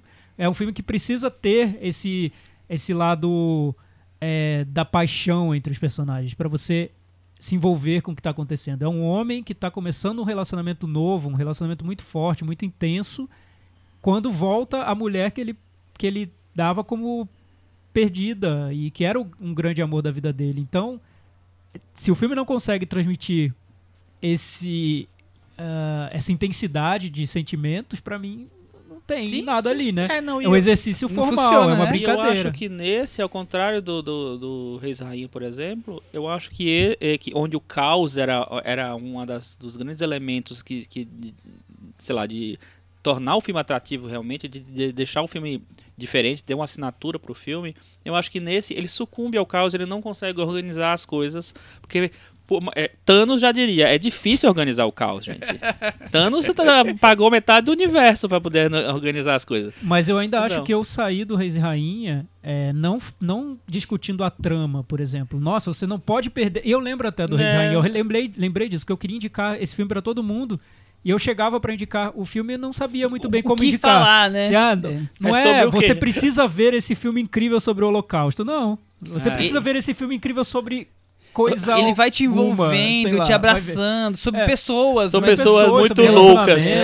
E, e você sai do filme sem saber muito bem o- onde ele quer chegar, mas mesmo assim você sai entusiasmado né, da sessão. Ah, você você sai meio fascinado. É. fascinado, acho. mas sem, sem conseguir organizar aquilo direito na sua Porque se cabeça. você contar a história, não tem a graça que o jeito como. É. Você falou muito bem, é, ele narra, ele te prende na É, narrativa. e, né? e é isso que eu mais sinto falta no Fantasma de Ismael, porque poderia ter sido a mesma trama. Não tenho problema com ela. Pode, ter, Uhum. pode ser, mas se ela conseguisse me envolver e trazer essa intensidade dessas relações dos personagens, pra mim tudo bem. Eu não teria problema com o filme. O problema é que eu acho um filme tedioso mesmo. E pra mim esse é o pior pecado que esse diretor poderia cometer, Cometer. porque É. né?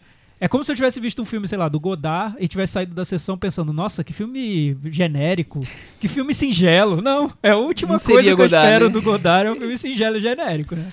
Você falou do Godard, foi engraçado porque o, o ator que faz o pai da, da Marion, o, é, o Laszlo Saba, um ator húngaro, ele fez. São vários filmes do Godard, só que eu acho que são todos papéis muito curtos, porque ele não tem créditos nos filmes. Mas como os filmes do Godard, muitas vezes eu acho que eles não têm créditos mesmo. então ele fez Viver a Vida, ele fez Weekend, ele fez Demônios às 11 Horas, ele fez um monte de filme do Godard. Fez A Confissão do Costa Gavras. É um ator que tem um mega currículo. A Insustentável Leveza do Ser, O Último Metrô do Truffaut. É, eu até acho que ele tá bem no filme. Mas, Mas o filme não ajuda. é sobre ele O filme também. não ajuda o filme não ele, é, né? ele não tem um papel muito fundamental. É, então ali. acabou que pra mim foi tão decepcionante que eu terminei de ver o filme, sabe, eu não tenho- a gente pode tirar da pauta, tá? Porque, Sabe quando te decepciona, você nem quer muito falar sobre ele, você fala, Ficou na pauta porque tempo. é, é Cane, né? É, então tá todo mundo enfim. aqui. Eu falei, e o Metavaranda, Chico Viraman? Eu vou dar. Com muita boa vontade, eu vou dar 5. Com muita boa vontade, eu vou dar 4,5. É, com muita boa vontade mesmo, eu vou dar 4. Nossa, então. 45 e o Eu devia dar Desplechan 4, então. estreia na varanda caindo da varanda. é, é uma pena. Vejam Reis e Rainha. Eu acho que vale até Vejam. comparar. Conto Eu- de Natal, a Sentinela É, também eu é. gosto muito. Vale Mas compa- E, e até o anterior, o, Eu- eu gosto Três bastante Lembranças, que eu também, não acho que seja grande, Deplechan, É, não é mas não. tá lá, vai, vai, leva. Vamos, vamos continuar em Cannes, mas vamos agora partir para a competição, para outro grande nome de Ganhou Cannes. quantos prêmios? Ganhou duas palmas de ouro em Não, Cannes. esse filme. Esse filme, Happy End, Ganhou quantos prêmios? ganhou nada. E na varanda Kanye Awards? Não ganhou nada. Ih, Pois é, né? Que Que decepção. fase O Michael Haneke. Michael Haneke, nosso querido Haneke É um dos meus diretores favoritos da atualidade. do Michel, sério? Eu falo abertamente, adoro os filmes dele. Eu acho que é aquele diretor que mexe com o meu estômago enquanto eu tô assistindo os filmes, porque ele provoca. Porque dá fome. Não, pelo contrário. Pelo contrário, não dá, não dá pra comer Foi ele que fez a dele. festa de Babette. É, o, o Haneke tem 76 anos, nasceu em Munique, é, é austríaco, na- naturalizado austríaco, né? Exatamente. Ah, é só em Munique? Pois é. O- ele o ganhou é Palma de. Ouro por dois filmes, A Fita Branca, em 2009, e Amor, em 2012, que também ganhou o Oscar de filme estrangeiro. Então ele tem Palma, tem Oscar. E, por exemplo, Só não eu, tem o prêmio eu anotei aqui, a última vez que um filme ganhou três prêmios em Cannes foi ele. A professora de piano, em 2001, ganhou ator, atriz e o grande prêmio. Acho que depois que Ele- mudaram ele- a, a- então, a- o que é, ele, o que ele é é um cara curioso. super é bem quisto em Cannes. queridíssimo em Cannes e o Happy End passou em, Em brancas branco. nuvens. Ele é queridíssimo no circuito, né? Ele- de, é, é, de Ele passou em, em branco em Cannes e ele não tá sendo nem lançado no cinema no no Brasil. Brasil, indo direto pra streaming. Pra Ou vocês seja, é verem muito ruim ou o muito f- bom? que o filme é... Vamos descobrir agora. Não, e é Bom, tipo, e é, é, um filme que Vocês têm tem algum uma... filme favorito do Haneke ou vocês detestam o Haneke? Não, eu, vocês tenho não filmes que eu detestam, gosto não. muito dele, tem filmes que eu detesto muito dele. Então é uma relação de amor e ódio eterna que Mas eu tem tenho com algum ele. grande destaque? Olha, melhor talvez cachê. Né? eu não É, pra sei. mim o momento dele é o cachê. Que, que eu achei um erro ele não ter ganho a palma de ouro com o cachê e ter ganho com a fita branca eu e gosto com muito o da amor. fita branca Eu também. não sou Você muito não É, eu fita acho o cachê Pra mim cachê é o um melhor. dos grandes filmes do século. Eu acho incrível, um- talvez o melhor filme sobre imigração na Europa. Ele fez muito antes do que, do que foi eclodir depois, que é a questão da imigração que tá tão forte hoje. Ele fez ah, 2000, 2001, 2003, o filme é nessa época mais ou menos. O filme de 2005. 2005. É. Pois é, eu tenho simpatia pelo Funny Games também. Ah, esse eu detesto. É, não Adoro. pelo remake, que eu achei. Eu não entendi muito bem o que Até ele hoje eu nem Mas entendi, o remake eu acho que ele tá provocando Hollywood. Você É. quer que eu faça o meu filme de novo, só pra falar inglês? Eu vou fazer idêntico, E vou frame a frame. fracassou, né? É. É, mas é, o público americano não, não, não vai comprar um, aquele Mas filme. Pra que, pra que ele quer provocar Hollywood? Porque quiseram comprar os direitos e contratar ele mesmo pra refazer o filme dele. Eu acho um absurdo tão mas grande. Aí, não, mas aí não é um absurdo é ele topar também, né? Não sei, pode ser que sim, não sei como é que Então, são as questões É, ele contratuais, tem, né? ele tem um- uma relação com Hollywood muito de ódio e ódio, né? Ele sempre faz declarações muito até Incisivas. incisivas sobre o cinema americano. Ele acha que é um cinema que não estimula o diálogo entre os espectadores. Ele estimula o consumo imediato daquilo que está na tela e só. Você vai para casa e acabou. E ele diz que faz filmes para estimular a reflexão e discussão. Então ele é um diretor de arte muito à moda antiga, né? Um diretor que eu acho, até vendo o Happy End, lendo o que ele tinha para falar sobre esse filme, eu acho que ele era um diretor de um tempo que passou. Eu não vejo ele como um diretor dos dias de hoje. Ele fala muito sobre o cotidiano, sobre temas do E momento. ele tentou fortemente tenta, nesse e- filme. Mas eu não acho que ele seja um diretor dos dias de hoje. Ele é um diretor de arte das antigas mesmo. Do cara que é contra Hollywood, que quer estimular a reflexão, que trata o espectador de cima para baixo. Perceber, né? sabe? É, e eu acho que isso tem se perdido hoje. Eu não Aham. vejo mais tanto isso, no- tanto essa figura do grande diretor que vem aqui para dar uma grande visão da humanidade. Mas é- E todos sentem pra me ouvir. É, é curioso porque, pensando desse, desse lado, é, depois de, de Cachê, ele fez filmes que ou são mais antigos, a história, tipo A Fita Branca, ou se passam como amor dentro de uma sala, que, dentro de uma casa, na verdade, que tanto faz que o momento. É na atualidade, mas tanto faz o momento porque são dois velhinhos vivendo a vida deles, estão desconectados da realidade. E agora ele tenta não, deixa eu fazer um filme que está acontecendo agora. Deixa eu representar o que eu vejo como uma família burguesa europeia, com todas as questões da modernidade agora. E, E, aí ele todos faz os o- clichês. todos os clichês e faz um filme E- totalmente desastrado. Então, Quer dizer, faz- Michel, tem mas, muito a ver com você mas tá eu acho que é desastrado, mas é muito Haneke. Com. Desastrado. É, Mas muito Haneke, porque é um filme que eu é consigo o Haneke ver... que passa do ponto, que, que errou, tá errando nas medidas, que ele sempre controlou. É, mas eu consigo ver vários traços de Haneke no filme. E, e quando ele fala sobre o filme, ele fala isso também. Então tem uma. Eu acho que tem uma intenção nesse filme de tanto resumir coisas que ele já tinha feito, quanto atualizar outras coisas. Por exemplo, um dos primeiros filmes dele, o Benny's Video, é sobre um. é, trata muito desse tema do, do das mídias eletrônicas, Eletrônicas, né? na época dos anos 90, é, né? numa época em que a gente não tinha ainda, ainda redes sociais. Então ele traz esse assunto agora para o universo das redes sociais, contando a história de uma menina de 14 anos usando um Facebook, vídeos do Facebook, para transmitir para outras pessoas. É, então você tem a questão da migração, que você falou no cachê, ela volta pro happy end. A trama de amor, surpreendentemente, volta pro happy end, de uma maneira que eu sin- sinceramente não estava esperando, mas ela volta. Então o tema, um dos temas da fita branca, que é como você passa de pai para filho a maldade, volta. Então é como se fosse um- uma espécie de Um olhar de pra, si revisão, também. revisão do, do, do O- próprio cinema. Outro né? cineasta fazendo autorreferência ao seu próprio É, cinema. pois é, eu achei uma coincidência ele ter Ou entrado então, no episódio de hoje. Ele simplesmente está é, fazendo. indo para os temas e para as coisas que interessam a ele, que são os mesmos de sempre. Mas, Chico, eu achava que o. o Mas eu acho que Haneke- ele não é faz os mesmos de É, sempre. eu Acho que acho ele que fez agora os mesmos de sempre, porque ele não se repetia Eu- até é então. isso que o Michel ia Ah, falar, que eu ia dizer. sei. Eu, Eu eu, não sei- acho eu que vi o Haneke como um diretor que sempre queria surpreender com algo que você Sim, nunca viu. é, é, isso é verdade. É, e o Amor, o filme anterior dele, foi muito elogiado porque as pessoas viram. Eu não vi isso, mas muitas pessoas viram um diretor muito humano. Eu não vi, quase, eu vi um quase, nazista. é, quase sentimental. Foi uma né? palma de ouro, assim, que foi avassaladora, né? Foi, é uma desde, que ele, desde que ele passou, a crítica amou e ele foi e ganhou. E eu também não, não sou grande fã. Eu que sou grande fã do Haneke, não tá o amor entre os meus filmes É, mas favoritos. ela- ele não foi muito amor por interpretado- amor. Não, Ele foi interpretado como um filme que muitos detratores do Haneke, que viam no Haneke um diretor muito cruel, cruel. viram no Amor um filme humanista. E acho que o próprio Haneke se incomodou com isso, porque ele diz que não era essa. que acho que ele foi mal interpretado por muita gente, né? Eu acho que as pessoas compraram um pacote de um filme de velhinhos. Sim. Sim. Eu acho que, E que, Era, um, era um filme também muito cruel, né? Porque muito ele trata de. Ele trata do tema do, do momento em que você pode.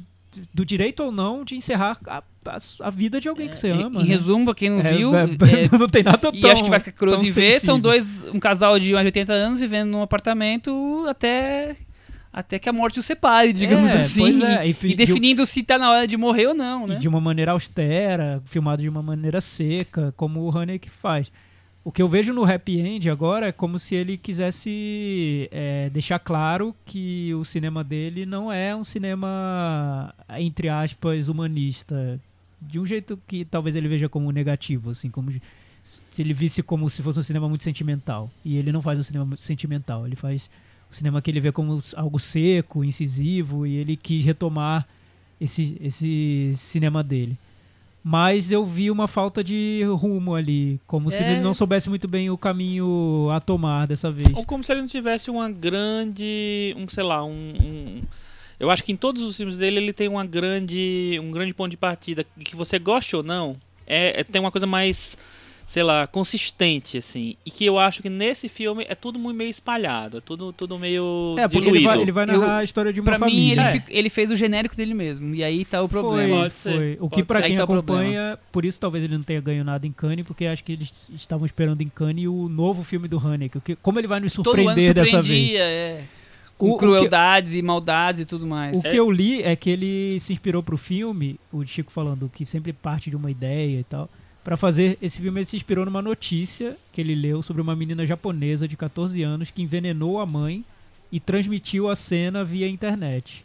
Então, a partir daí, ele começou a pesquisar tudo sobre redes sociais pra fazer um filme sobre isso. Foi o que o instigou muito. Aí, o, o Ele curioso queria fazer a rede história- social dele, né? é, e o curioso dessa história que eu digo que ele é um diretor à moda antiga é que nessa pesquisa toda que ele disse que fez, ele criou uma conta no Facebook pra ele.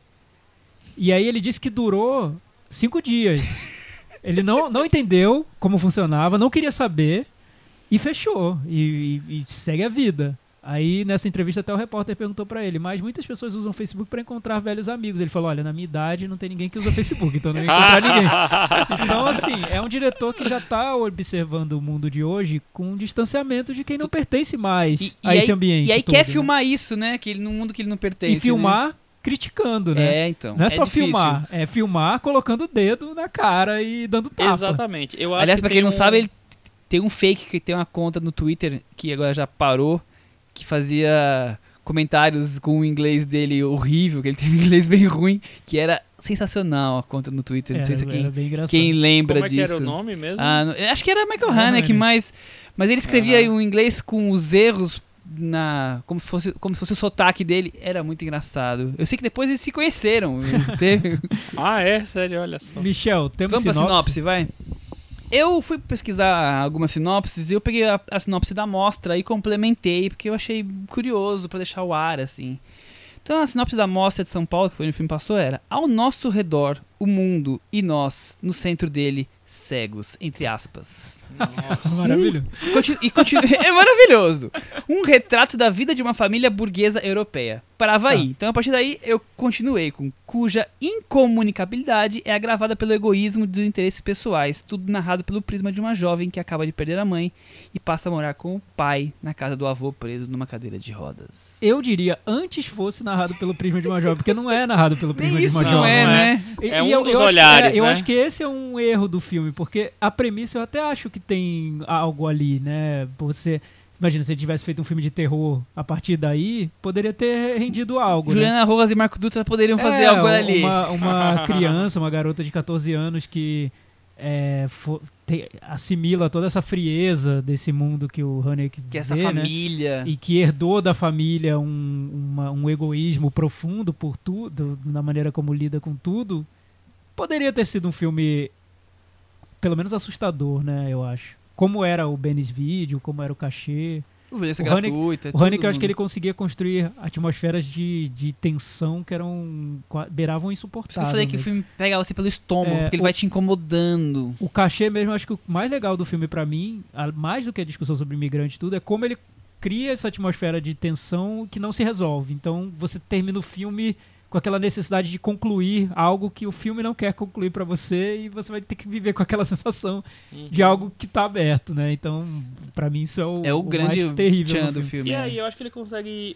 é, bicar no sobrenatural, na coisa mais, né? É, eu acho. Ele E- sugere bem, muita é, coisa. E, e- e tem todo o meandro familiar que Tem. co- conversava com uma realidade do mundo que ali existia, que hoje ele não está enxergando como existe. Mas eu né? acho impressionante como ele perdeu isso. É, perdeu. Ele Ele, não ele tem- desconectou. Eu não, vi, não vejo mais isso no filme dele, nem nesse, que tem toda essa. essa tem tem uma, uma- um fio de, de filme de terror ali, na história da garota, mas não tem intenção no filme, né? Parece que ele tá ignorando, tá desprezando até isso, como se isso fosse algo meio vulgar, né? Que não pode entrar no filme dele, algo. Ah, mas isso sempre entrou no filme dele. Mas não né? tá mais. Você viu É. isso no Happy End? Eu não, não Não, senti no End tensão não, falando no Happy End. no fi- fita branca, no cachê, no Sim.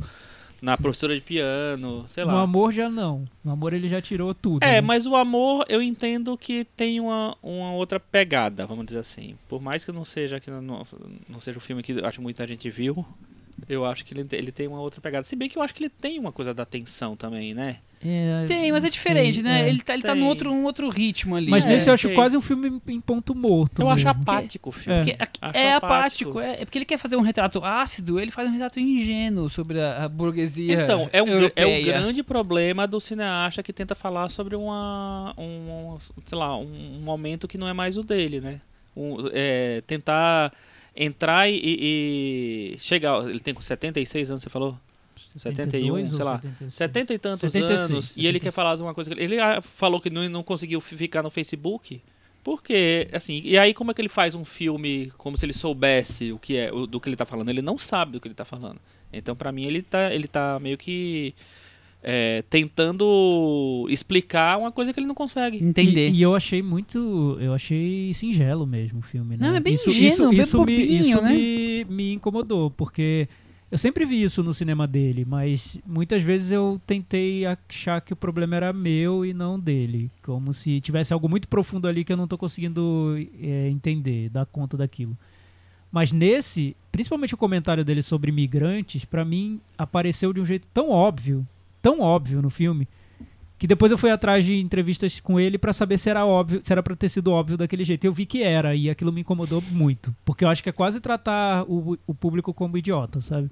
Você fazer uma crítica à migração tratando como se o migrante estivesse fora do mundo da burguesia, obviamente está, né? Todo mundo sabe. Leia o jornal, você vai saber que tá. E numa bela cena de um jantar muito chique, você incluir os migrantes É, ali então. como se fossem pessoas que estão entrando pelas portas dos fundos e os, os convidados querem tirar aquelas pessoas a todo. Ah, gente, não. Não, É. né? É singela. Coisa de que eu espero ver numa novela das oito da. Globo e não num Eu filme acho do que nem na novela das oito entra mais é, isso. Porque, né, a gente já chegou num estágio da discussão que vai além do. Nossa, a burguesia é tão egoísta, né? É, né? É, e eu acho que também esse não, filme não precisa chega... fazer desse jeito pra você Eu acho que mostrar, esse né? filme chega realmente num, a- num outro momento do, do mundo. Eu acho que as pessoas não estão mais interessadas no, ne- nesse. é, Tem que ser um pouco mais complexo. Você tem que entrar de uma outra, de uma outra maneira. Não dá o pra cachê você chegar. entrava de outra maneira. Entrava. Dúvida. Entrava. O cachê era tão atual naquele- É. na, na questão E mostrar que essa, francesa. essa, esse narcisismo da burguesia é transmitido de geração por geração, né? Acho que ele fez isso muito melhor já. De outras É o que a gente maneiras, falou, né? ele já fez isso em todos os filmes dele que ele juntou em um só agora aqui, ele fez muito melhor em todos os outros, menos É. nesse. O que eu acho que podia ter funcionado, e eu vi ele falando algumas vezes sobre isso, é que ele diz que o filme é mais uma farsa do que uma tragédia. E eu noto alguns fios ali de sátira no filme, como se fosse pra ser uma comédia. Mas também acho que ele não resolve Eu o filme nesse tom. Ele não muito- encontra Não, mas eu, eu também tom, vejo entendeu? isso, essa, fa- querer fazer uma comédia de humor É, negro, mas exagerar tão negro, também tão acho. negro que não tem humor. É. Mas é sarcástico, porque é uma, é uma característica forte dele, né? É, mas- eu, eu acho que Mas ele o tem, tom do sarca- sarcasmo ele não mas- acerta. Não, e, pô, e ele trabalha com um elenco super bom, né? Isabel Rupert tá lá. É, o Jean-Louis Trintignant faz, Trintignant. que é o ator do amor, por sinal. É, mas você não. Também. É outro filme que você não se importa com os personagens. Mas nesse caso eu acho que ele nem queria que a gente se importasse, ele queria que a gente sentisse não, mas nojo eu, dos então, mas, é, mas assim, isso é também um pouco de se importar. Se importar no sentido Ah, de, entendi, de, de- de entendi. ter um. De ter uma, De até se importar Des- pra rir dele. É, né? despertar alguma coisa Entendi, em você. sabe? Nem que fosse pra odiá-los, né? Acho que É. nem isso você consegue. Eles são tão escrotos que você fala. É, quando aquela cadeira chega não, nesse não posso ponto. falar. quando a, na- Segura É, a esse cena da cadeira, é. sinceramente. É o- vai, que, vai é que é o- sua. É um momento emblemático pra não ser esquecido. Metavaranda? 4,5. É pra mim é 4. Pra mim também é 4. Com isso, nosso querido Happy Michel, End. você- Não, 4, 4. 4. Pronto, quatro. Como assim? Que vocês Quatro. tão- Todo mundo deu né? quatro. Mudei. Tá todo mundo mudou de pra 4 quatro? no ar. Mudei pra 4. É, o Então Michel, ficou 40, ficou fácil deve ser a essa sua conta. pior nota pra um Haneke na vida. Com certeza. É o filme que você acha É o, que... é o filme pior dele, dos Você que eu vi. você viu todos? Olha, falta um, Outro. máximo dois. Mesmo o tempo do lobo, pra você tá bom. O Tempo do Lobo foi um dos que eu não vi. Nossa, esse eu acho um equívoco. Mas, t- não sei, talvez você Mas goste. a- E é diferente de todos os outros, porque é um filme apocalíptico dele. Então, já era ele tentando Já fazer tem uma coisa coisa diferente. É, eu nunca vi o Tempo do Lobo também. Vou ver só porque é apocalíptico. Já gostei. É, então. Já vai ganhar do- dois pontos. Eu só achei de- tenebroso e, e- e leva esse lado pessimista dele, singelo, ao limite. Mas Mas os então, filmes dele que ele, que ele é, adapta Kafka, que é a cara dele, inclusive, né? então os filmes de hoje, tanto Deplechan quanto Haneke caíram da varanda. Caíram na varanda dos dois. Eu não vi três filmes do Haneke, acabei de descobrir aqui. É isso, os dois caíram na varanda, Splechan caiu, Haneke caiu. E Hoje não tá pras- fácil, hein? Não, tá. Kanye caiu. Hoje Cane caiu, tá vamos para as recomendações, pra ver se alguém ficou. Se temos recomendações, se serão filmes apenas rapidinhas pra gente também chutar eles da varanda. Chico, você tem alguma recomendação? Rapidinha? Tá estreando nessa quinta-feira, estreia Todos os Paulos do Mundo, documentário sobre o Paulo José, que eu achei um formato muito legal, porque ele é meio que um livro de memórias. É, é um texto do Paulo José, são, é, ele, são memórias dele realmente, assim, e que eles usam não só filmes e novelas, e, e também um pouco de imagens, imagens reais, imagens de bastidores, para fazer essa narrativa, e eles conseguem fazer uma, uma narrativa que conversa. Uh, é, os filmes conversam com o texto que está sendo dito e com a cena seguinte. Eu achei bem, bem legal, um exercício de montagem muito bom. E o Paulo José tem momentos brilhantes do cinema brasileiro, na, na televisão também, mas no cinema que é o que a gente está focado aqui, aqui é, tem momentos brilhantes, então vale muito, muito a pena ver o, rever os filmes dele, os filmes em que ele estava lá. Muito bem. Cris, tem recomendações? Hoje não. Hoje não. E aí, Michel? Thiago? Eu, eu vou recomendar um filme que também era de Cannes este ano, que é o Ciganos da Ciambra, filme que foi indicado à Itália ao Oscar e você também viu, né? Vi, vi também. Thiago, você também viu, né. Chico? E, e aí, vocês gostaram? Eu acho bem curioso. É um filme de, estreante, então um filme cheio de, de, de coisas que podemos discutir, como por exemplo, ele poderia ter uns 30 minutos a menos, talvez, que Nossa, eu funcionaria tiraria, muito tiraria bem. uns 40, mas tudo bem. Mas é, é um filme sobre ciganos e imigrantes na Itália, uma coisa que nós já vimos em outros filmes também. Mas tem essa coisa, essa pegada meio Dardenne, meio vibrante, assim, do, desse garoto que é o foco, que é um menino cigano, que eu acho que é um filme que me, me prendeu, me, me, achou, me achei, achei interessante. Eu, eu acho um filme interessante, eu acho ok, vamos dizer assim. É, ele é muito parecido com muita coisa que se faz hoje em dia, né? Essa- esse cinema de que quase de observação, né? De que você acompanha o personagem e, e é muito, sei lá, ele quer ser muito espon- espontâneo e tal. Eu acho que ele tem algumas, algumas coisas que eu gosto do filme e outras não. A produção do Martin Scorsese, né? O Martin Scorsese que E do que nosso amigo brasileiro que produziu Ah, Call Me By Your Name. É, o Rodrigo Teixeira, Rodrigo Teixeira da RT também, Features. É verdade, é. O filme é, concorreu a melhor direção no Spirit Awards. Não sei, não entendi esse filme, porque foi o único a indicação dele também no, no Spirit Awards. É, eu acho que vale, vale a pena ser visto. É um filme, é um filme acho que tem suas, suas coisas. Tem uma fotografia muito bonita. Uma Tem, fotografia que pega à noite, assim, é Eu, bem eu acho que tem qualidades também. É, ele. A impressão que eu tive no filme é que ele encontrou aquele, aqueles personagens, né? Os personagens interpretam eles próprios. É uma família. O... Esse cinema de, de não atores que É, ele encontrou temos aquela visto, né? família, aquele, principalmente o garoto, que é o personagem principal, e ele acompanha aquele, Que aquele é o achado universo dele, né? Com, a- com personagens que eu até me assustei quando termina o filme e você vê que todo mundo, na verdade, está se interpretando no filme. Uhum. E o garoto se chama Pio Amato. Na verdade, é a família do nosso amigo Bruno Amato. Aquela, é todos Amato, né? Ah, No final aparecem todos. É, e o Pio é, é um achado, aquele garoto. Eu é acho muito expressivo. menino, Tá ele ótimo ele. é, toma conta do filme. O problema é que ele precisa, o diretor precisa usar a ficção para amarrar as pontas dos filmes e aí é tudo frágil, né? É tudo muito óbvio.